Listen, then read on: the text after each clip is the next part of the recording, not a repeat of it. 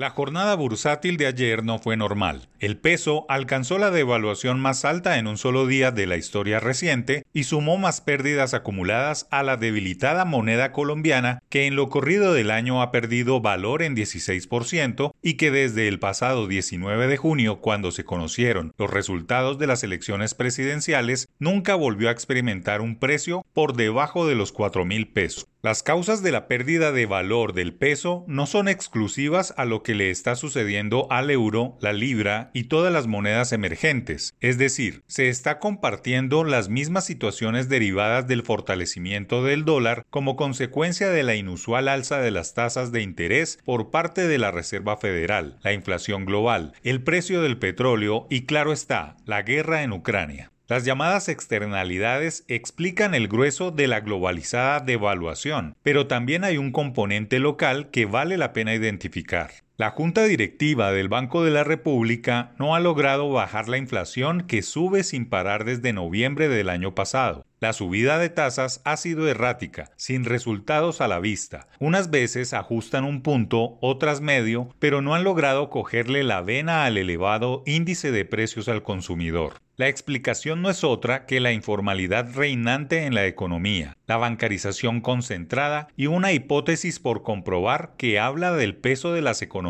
subterráneas que juegan un papel determinante en muchas economías regionales, en donde fluye el dinero producto de más de 200.000 hectáreas dedicadas a la producción de cocaína.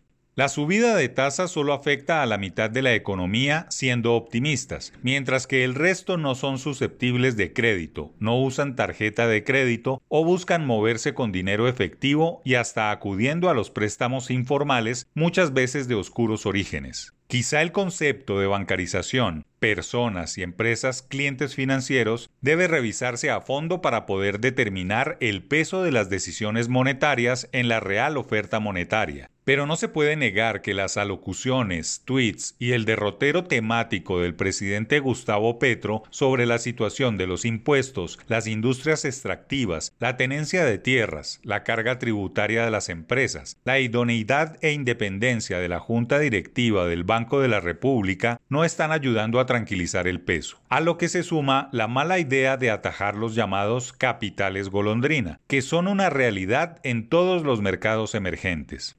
Petro ha dicho que la intención real de subir los intereses internos en contra de nuestra propuesta tiene que ver es con evitar salida de capitales por el ascenso de la tasa de interés de los Estados Unidos. Se podía evitar con un impuesto transitorio de remesas a capitales golondrinas. Quizá ese tuit fue el que colmó la copa y disparó el dólar a su mayor costo en la historia del país, 4.627,72 pesos. Un cambio que deja fuera de juego a muchos consumidores de importados, a grandes empresas que adquieren productos y servicios en el exterior y que ineludiblemente empobrece al colombiano en el concierto internacional. Es básico. El gobierno nacional ya ajusta dos meses al frente de las riendas de Colombia y cada una de sus posiciones determina la historia económica en el mediano plazo.